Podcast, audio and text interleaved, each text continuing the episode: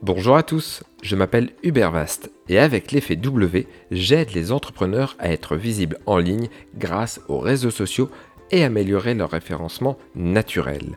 Avec mon podcast Ça va bien se passer, je vais vous apprendre à vous aussi gérer votre présence en ligne comme un pro.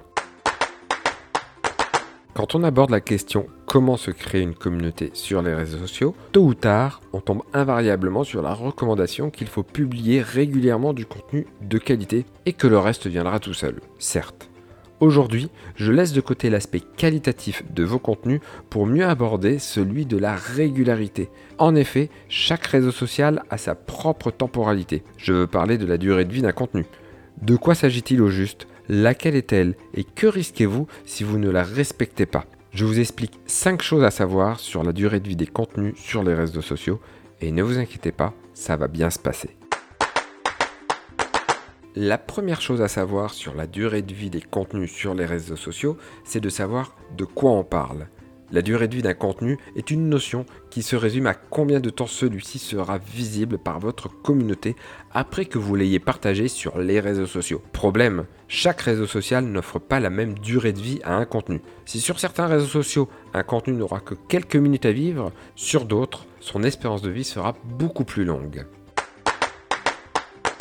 La deuxième chose à savoir sur la durée de vie des contenus sur les réseaux sociaux, c'est que chaque réseau social offre une espérance de vie différente au contenu que vous publiez. Avec ces 18 minutes, X, ex-Twitter, est l'un des réseaux sociaux les plus rapides. D'ailleurs, le concernant, on parle souvent de microblogging. A l'opposé, LinkedIn est sans doute l'un des réseaux sociaux les plus lents, car l'espérance de vie d'un contenu sur ce réseau social est de 24 heures. Entre les deux, on retrouve Facebook, dont la durée de vie d'un contenu est de 5 heures, et Instagram avec 21 heures.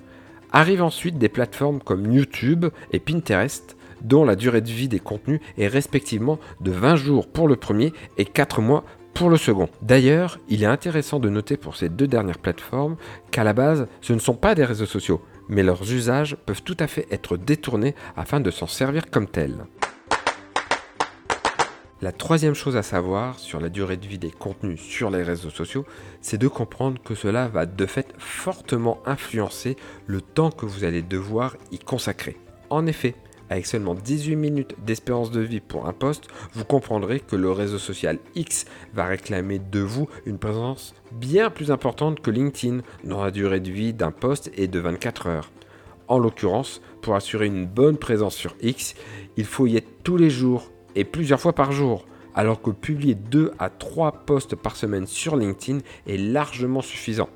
C'est une donnée essentielle à prendre en compte avant d'investir tel ou tel réseau social. La quatrième chose à savoir sur la durée de vie des contenus sur les réseaux sociaux, c'est qu'il y a des erreurs à ne pas commettre. En effet, connaître la durée de vie d'un contenu sur tel ou tel réseau social est une donnée essentielle avant de l'investir. Si vous ne la connaissez pas, deux dangers vous guettent. Le premier risque est de ne pas être assez présent. Admettons que vous postiez sur X du contenu à raison de 2 à 3 posts par semaine. C'est clairement en dessous de la moyenne attendue au vu des 18 minutes d'espérance de vie d'un poste. Dans ce cas, vos interventions seront une goutte d'eau dans l'immensité de la mer et personne ne vous remarquera. Mon conseil, autant ne pas investir ce réseau social. Le deuxième risque, à l'inverse du premier, est d'être trop présent. Admettons que vous postiez sur LinkedIn cette fois du contenu deux fois par jour du lundi au vendredi. Là, clairement, c'est beaucoup trop. Vous tombez dans l'infobésité. Votre communauté sera noyée par cette surabondance d'informations. Pire, vous risquez même de l'agacer car elle se sentira harcelée par vous.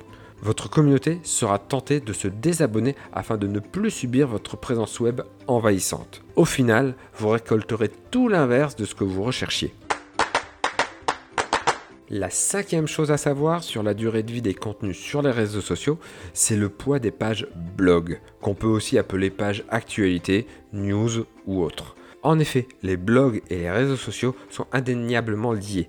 D'ailleurs, si on prend un peu de hauteur vis-à-vis de la durée de vie des contenus et qu'on ne parle plus exclusivement des réseaux sociaux, sachez qu'un blog offre la durée de vie la plus longue à un contenu, toutes catégories confondues, à savoir deux ans.